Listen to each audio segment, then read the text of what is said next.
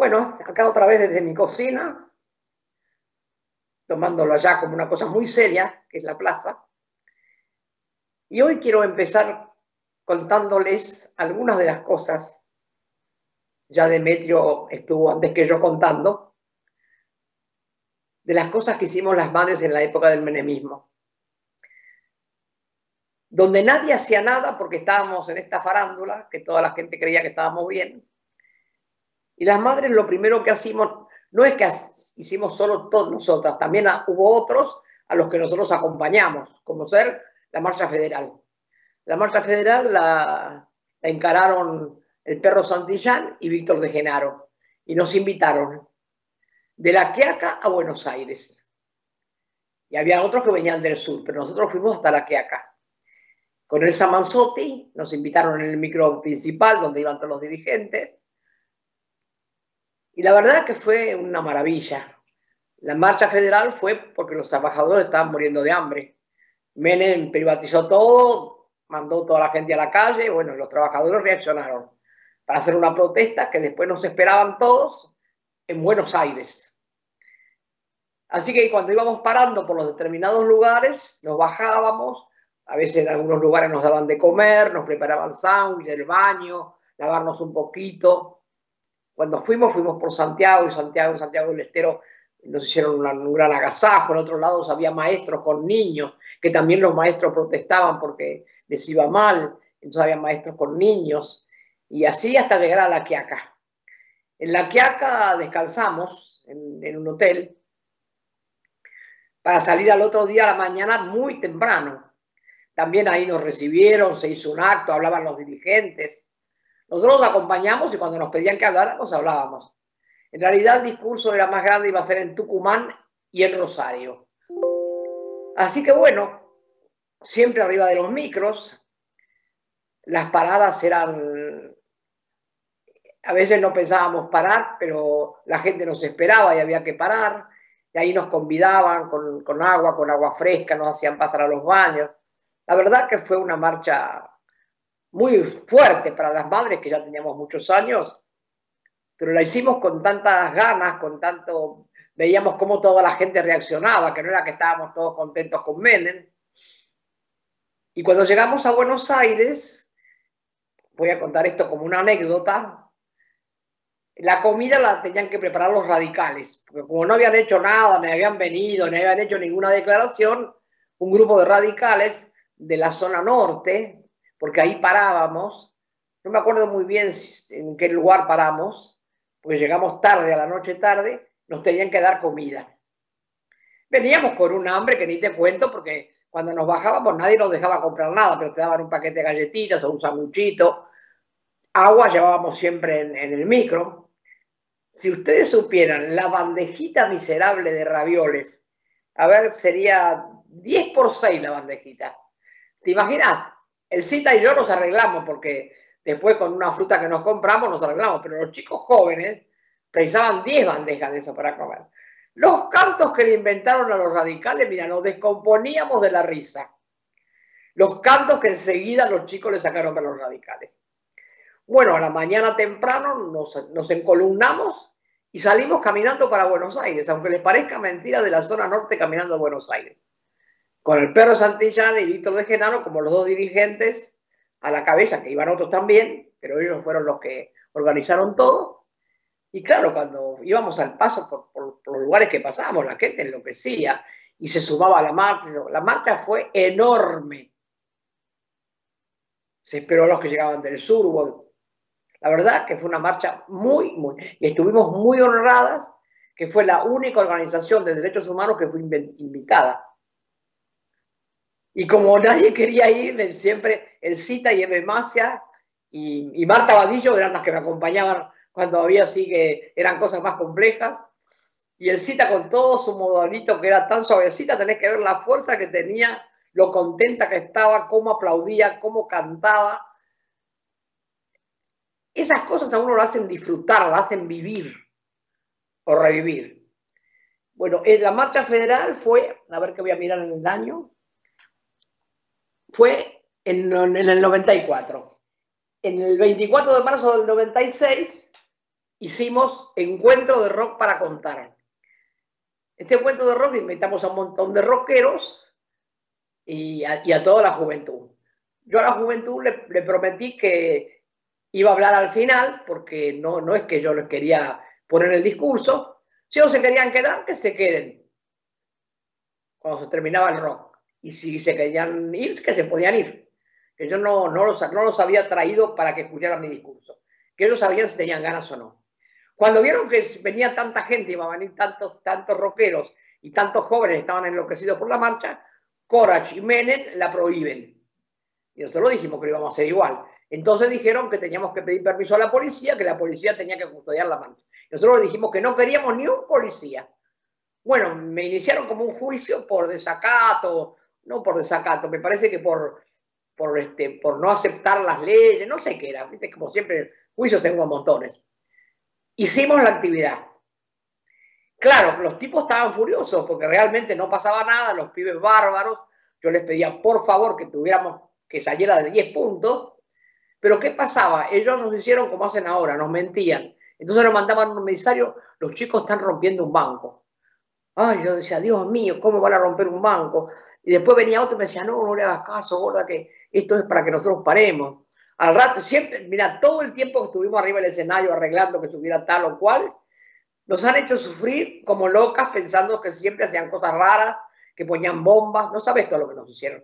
Pero fue un éxito, una cosa impresionante, 100.000 jóvenes con un discurso requete fuerte, Así que esa fue otra de las cosas también que, como de la manera de relacionar y para mostrar a los jóvenes que en ese momento Menem hacía que la política fuera todo farándula. Nosotros nos desesperábamos porque los jóvenes que venían medios embaladitos les aplastaran todas sus ideas y todas sus ganas de hacer cosas. Así que eso fue otra de las cosas muy, muy fuertes que hicimos. Y la otra, en ese mismo año, fue la toma de la catedral porque Menem hacía un Tedeum. Entonces, nosotros queríamos tomar la catedral la noche antes para que Menem nos viera, cuando entrara Menem, nosotros nos pusiéramos el pañuelo. Esa fue la primera idea. Después dijimos, no, vamos, una vez que entramos a la catedral, nos ponemos el pañuelo en la catedral, así nos respetan. Esa fue la otra idea.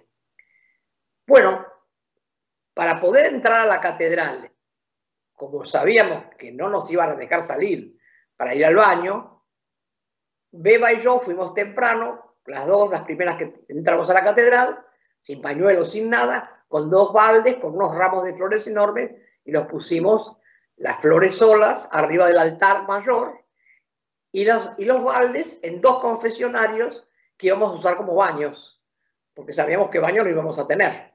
Así que tiramos los armadoncitos y pusimos los baldes con el papel higiénico ahí cerradito. Y nos quedamos esperando que entraran las otras madres de a poco. Fueron entrando de a poco. Un grupo de jóvenes que ya teníamos un grupo de apoyo se quedó con las botellas de agua mineral a la entrada, dos bolsas grandes, porque y la demás cada uno nos llevamos alguna manta, algo para taparnos para quedarnos toda la noche. Yo quiero leer las madres que fuimos porque las convocamos a todas, pero no todas quisieron porque era muy riesgoso. Susana Gudano, María Ricci, Ebel Petrini, Juanita Pargamen, Porota Meronio, Elsa Manzotti, Elisa Landín, Eve Macia, Chela Prosperi, Marta Vadillo, Laura Rivelli y yo. ¿Te imaginas? Sentaditas, calladitas, quietitas, sin decir nada, se armó un revuelo en la catedral que ni te cuento. Entonces, venían a, decirnos que no nos podíamos quedar, que nos íbamos a tener que ir, porque habíamos ido como a las 5 de la tarde. Pues fíjate la locura. De las 5 de la tarde todas sentadas con, una botella de agua al lado y con unos almohadones, con nuestras mantitas, con todo, silenciosas, sin hacer quilombo ni nada, y venían los curas a negociar, hasta que vino el, el que en ese momento era el arzobispo que cuidaba, no me acuerdo quién era. Era uno bien fachito. Y nos dijo que nos teníamos que ir porque como era su casa, a las seis y media, este, él tenía que cerrar la catedral. En ese momento ya estaban los teléfonos eh, inalámbricos, de esos grandotes que no eran celulares ni nada, pero que eran así, teléfonos que vos te podías llevar con vos, pero eran grandes como un zapato. Y a mí me habían traído uno y me dijeron, mira, vos todo lo que quieras apretás el botón, nosotros vamos a estar afuera, te vamos a escuchar. ¿Cómo habían hecho? No se sabe. Entonces yo, cuando el, cura viene y me dice que nos tenemos que ir, le digo, mire, la verdad, así que está en su casa, qué suerte que usted que nunca trabajó tiene una casa tan grande. Titulares de los diarios. Las madres están en el catedral, la Eve dijo esto. Bueno, ahí empezó una negociación macabra. Primero vinieron mujeres de la policía, vestidas de policía, todas mujeres, para, para convencernos que no teníamos que ir porque el otro día que venía el presidente, bueno, vinimos justamente por eso, porque viene el presidente, si no, no estábamos acá, Mira la novedad que nos daban. Este, hasta que, bueno, se empezó a juntar gente afuera, porque yo mandaba mensajes por ese aparatejo que tenía. ¿Y qué pasó? mandaron al ejército. Cuando dan la orden de que vengan a desalojar policía y ejército, la que se pone peor es María Ricci, porque María Ricci era muy, pero muy, pero muy católica de misa diaria, de tener una, un santuario de la Virgen de Lourdes en su casa, de rezar para todo. Así que para ella que nos echaran de la catedral, ella no podía creer. Entonces yo dije, la que puede, que se, nos tiremos al piso y agarrémonos de los bancos para que si nos arrastraran, nos, arrastraban con bancos y todo. Nos, dieron de palos, nos metieron a todas en ambulancia y nos sacaron. No sabe lo que fue. Al otro día no se hablaba del Tedeum de Mena, nada, hablaban de lo que hicimos la madre. Entonces, esas cosas que son tan fuertes y son tan. son provocadoras, pero son las que le muestran a la, a la población cuántas cosas uno puede hacer, porque nosotros estamos haciendo una cosa pacífica totalmente no habíamos puesto bomba, no estábamos con armas, nada, pero éramos una bomba nosotras mismas. Porque imagínate, en medio de la catedral, todo ese grupo de madres, silenciosas, no hicimos lío ni, y respetamos el lugar donde estábamos. Pero claro, no quería que estuviéramos. Así que un poco yo quería contarles eso, ya les contó Demetrio, una de las tantas cosas que hicimos. Porque la gente, sobre todo los jóvenes de ahora que ven mucho esto que las madres hacemos, que no saben lo que hicimos, para que vean cuánto los pueblos podemos hacer cuando somos capaces de, de tener fuerza y, y garra y ganas y sobre todo un motivo, ¿no? Como que teníamos la madre de luchar para, para ver si conseguíamos algo, ¿no? Ya habíamos perdido la esperanza de encontrarlos, ya hacía un tiempo largo que nos habíamos dado cuenta que no iban a volver, que alguno que otro que salía traían las noticias peores, las, más trágicas. Así que decidimos pasar a, ese otro, a esa otra etapa, que era solidarizarnos, porque eso que hacíamos las madres era para demostrar que los trabajadores no, no tenían trabajo, que la privatización. Empezamos a tomar conciencia de cuántas cosas había en la política para los cuales teníamos que reaccionar. Así que estamos muy orgullosas y honradas de haber podido hacer todo eso, acompañadas por tantísima gente que también tenía ganas de hacer. Así que eso es un poquito lo que les quería contar. Y ahora un poco voy a hablar de actualidad. El gobierno se dio cuenta que las multinacionales, primero el presidente dijo que los compañeros que salían a revisar los supermercados, los compañeros de, los, de las organizaciones sociales, no tenían ningún poder. Pero caramba, tuvieron alguno. Salieron a revisar y vieron que las góndolas estaban vacías. Hicieron la denuncia, tuvo que ir la ministra mirar que no había mirado y no había visto. Y cuando vio que lo que decían los trabajadores sociales, sí, estaban las góndolas vacías, no había lo que tenía que haber, hicieron una denuncia y empezaron a poner multas Dijeron multas a los supermercados y los nombraron a todos los que les iban a poner multas. Y después dijeron que había que ponerle multas a los que los supermercados dijeron, nosotros no tenemos nada que ver, es que no nos traen la mercadería. Entonces le iban a poner multa a los fabricantes. Ahora parece que arreglaron que si, si traen mercadería no le van a poner multa. No sé, no me quedó muy claro eso. Pero por lo menos tuvieron que apurarlos para que llenen las góndolas como corresponde, con el precio que dijeron, porque eso es una cosa importante, o sea que los compañeros sí tuvieron participación, porque fueron los que denunciaron que no había nada. Eso es una de las cosas. La otra cosa que me parece muy buena que hizo el gobierno es eh, ponerse en las rutas de corriente y de emisiones, donde está el mayor contrabando de soja y de, y de trigo que sacan para el Paraguay, y capturaron miles y miles y miles de camiones que iban cargados de trigo y de soja de contrabando, pero camiones grandes como esos que están en el puerto, que, que llevan esa maquinaria de esos, esos camiones, no son camiones comunes, todos cargados. Cuatro millones de toneladas. Capturaron los camiones, capturaron los choferes, pertenecen todos a las grandes compañías que nos roban por día millones y millones de pesos, los están capturando porque contrabando, ese contrabando lo llevan a Paraguay y lo venden como soja y maíz de Paraguay. Y también se descubrió que la cantidad que dice Paraguay que siembra es la cuarta parte de lo que dice que vende. Entonces quiere decir que ahí está el contrabando. contrabando que se lleva de acá, lo vende como propio, no se paga nada, no nos pagan nada a nosotros. Bueno, el gobierno está capturando los camiones, han agarrado un montón. La ruta se llama la ruta de Corrientes y Formosa. Salen por ahí, todo el mundo sabía, pero nadie decía ni nadie hacía. Ni la gendarmería, ni ninguno, porque todos los adornan. También hay que averiguar por qué la gendarmería dejaba pasar esos camiones, por qué se había hecho como una ruta común.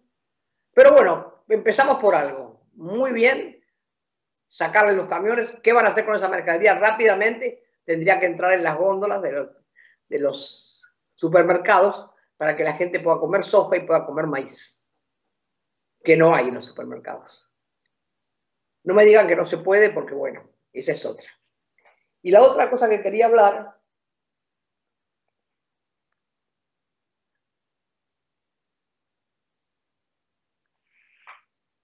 La otra cosa que quería hablar es el tema de las mujeres que matan. No importa que el presidente reciba a la mamá, al papá, al que sea, que, que vaya la ministra, que vayan todos. No es eso lo que se busca. Porque eso es como un paliativo. Me estoy muriendo de un cáncer, pero me dan una aspirina. Acá se habla de, de una mujer asesinada por día o más. Y el presidente recibió a la mamá de esta joven que mataron ahora. Pero hubo dos jóvenes que mataron en, Santiago del Estero o en el Chaco, no sé en qué provincia de las dos, de las que no se habló.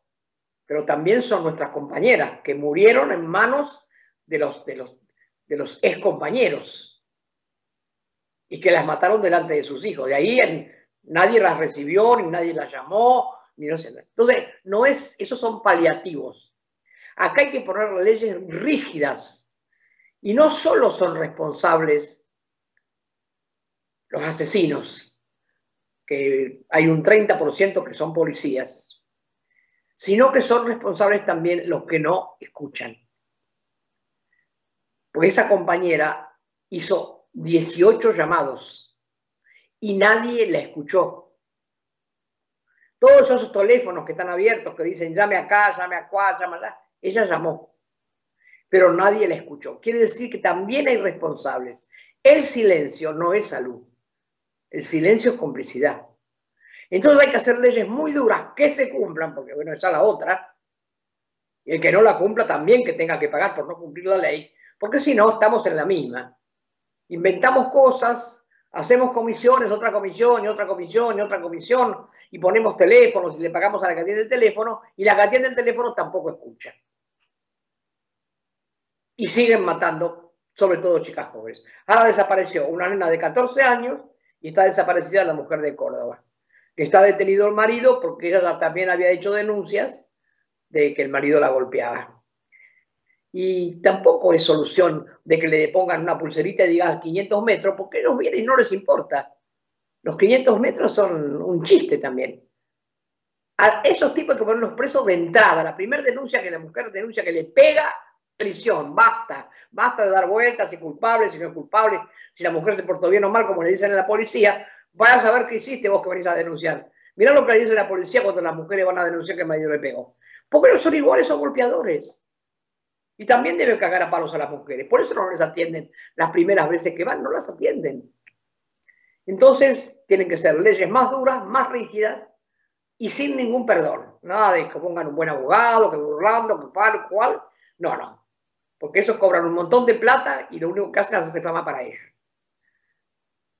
No tenemos que poner abogados que nos defiendan porque el delito no es nuestro. Tenemos que empezar porque la gente es muy pobre y no puede poner abogados. Es el Estado que se tiene que hacer cargo cuando matan a las mujeres, pero antes que las mate, porque después que las maten a mí, ¿qué? qué? Y están matando un montón. Las que se notan y se saben, porque los padres están en la capital y Dios atiende en capital, y las del norte, ¿Y cuánta piba que queda embarazada porque el padre le pega y le dice no digas nada o no hables, o el abuelo o el tío las violan toda la vida y también están amenazadas? Y también, eso también es femicidio. Porque estuvimos escuchando y me mandaron unos datos, la cantidad en Santiago del Estero y del Chaco de niñas que tienen hijos, desde 11 años a 13 años. Eso también es femicidio. Así que bueno, eso les quería decir. Estoy preocupada, como siempre. Trato de preocuparme de todo lo que puedo. Estoy preocupada por lo que pasa en Ecuador, muy preocupada. Ojalá nos vaya bien. No soportan los yanquis que tengamos tantos triunfos. Nos quieren amargar. Tal vez no van a poder. Hasta el jueves que.